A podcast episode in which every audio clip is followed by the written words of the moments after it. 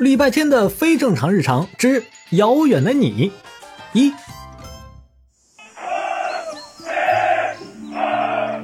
你今年几岁？十十岁，活了十年了。你跟你的四肢是刚刚才认识吗？走路都能同手同脚，不知道的还以为你在探地雷。烈焰下，穿着笔挺军装的教官眉头紧皱，站在他面前的礼拜天浑身僵硬，对面站成方阵的同学们捧腹大笑。谁能想到，来金坛青少年军事基地军训的第一天的第一次训练，他就因为同手同脚被拎出来单独挨训呢？教官生气，还有比他更生气的，那就是礼拜天的两只运动鞋。唉，怎么个事儿？怎么个事儿啊？走八百遍了，还能同手同脚？我肚皮都要磨破了。你能不能用点心？就当为了我。你选我们俩出来的时候不是这么说的。早知道这么受罪，当初就该让那双蓝色的破鞋子来。礼拜天叹了口气，在教官的示意下回到队伍中。金坛小学历来有每年军训的传统，没错，每个年级每一年都要来这个青少年军事基地军训一次。由于过于特殊的运动协调能力，礼拜天每一次都会成为当年最强显眼包。今年似乎也毫不例外。好笑吗？罗一笑，你还笑别人？让你立正，不是让你就义。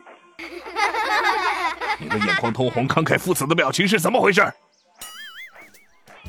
为什么我的眼里常含有泪水？因为我对这片土地爱的深沉啊！我是在表达我时刻准备为国捐躯、拯救苍生的心情啊！我让你说话了吗？还有你，大兵，敬礼是在自己的脑袋边敬礼，你的手伸到周可乐脑袋边干什么？他用你帮他敬啊！同学们憋着笑，却还得保持立正站直的姿势，像极了开着震动模式的电线杆。礼拜天一旁的方少锦压低声音，缓缓说。传说中卧龙凤雏得其一便可得天下，没想到我们班竟然有三个。别谦虚，加上平板支撑只能撑三分钟的你，是四个。那是因为教官要求负重支撑，要不是你坐我背上，我一个个都像什么样子？你们要是真上了战场，都是给敌人送军功的。立正，稍息，全体都有，向右转。这也许是军训中最简单的指令，但对于礼拜天来说是最要命的指令。果然，在众目睽睽之下，他一转身，看见的不是原本在他右边的罗一笑的后脑勺，而是原本在他左边的方少锦那张难以置信的脸。毫不夸张地说，你的智商每天都在刷新我对人类认知的底线。有没有可能是你转错了？